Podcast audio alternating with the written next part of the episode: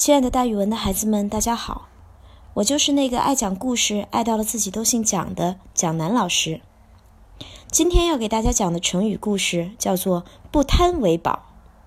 不贪呢，就是不贪财。这个成语的意思是什么才是宝呢？不贪财，高贵崇高的品质，廉洁奉公，这才是真正的宝贝。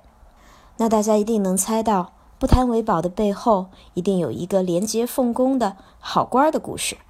大家猜的没错，这个成语来源于《左传》襄公十五年，原文是：“我以不贪为宝，而以玉为宝。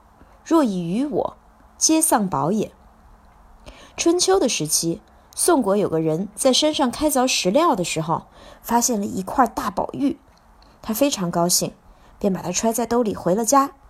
请了一个玉工来鉴别，玉工看完之后赞不绝口，说：“这块玉好极了，没有一点毛病，它是个大宝贝呀。不过你可得小心，别在人家面前露了眼，让人家把它偷了去。”其实这个时候他请玉工来鉴定，已经引起了邻居们的注意。这个宋人可小心了，他考虑来考虑去，最后决定把它赠送给一个有身份的人。这样多少还能留下些人情，不然放在自己这里也是不安全。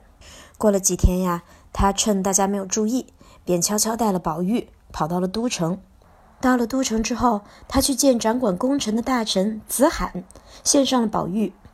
子罕不解地问：“你把如此贵重的宝物送给我，大概是想让我帮你办什么事儿吧？不过我是从来不接受别人赠送的礼物的。”这个宋人慌忙摇头说。我并没有什么事儿要您帮我办。据玉工鉴定，这块宝玉是稀有之物，所以我要献给您。您是个有身份的人。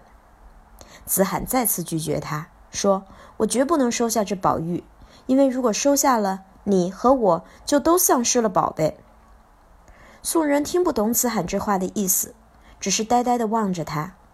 只听子罕继续说道：“我以不贪为宝，而你以玉为宝。”你把玉给了我，当然你丧失了宝贝。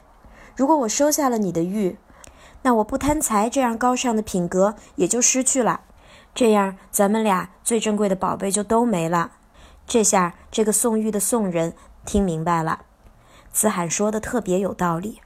于是呀，他无可奈何地说：“大人您有所不知，小民家里留下这宝玉不得安宁，所以特地到都城来献给您。”既然您不收，那能不能帮小明想个法子呀？子罕沉思了一会儿，想出一个办法来。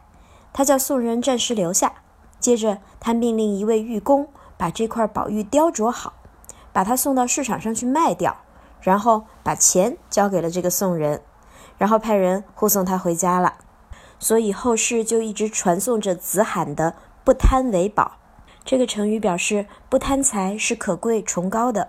也表示廉洁奉公的好官受人爱戴，大家要记得不贪也是一种宝哦。好了，今天蒋老师的成语故事就讲到这儿。蒋老师的成语故事会三百六十五天一直讲下去，欢迎大家关注喜马拉雅上蒋老师的讲故事合集。咱们明天见，孩子们。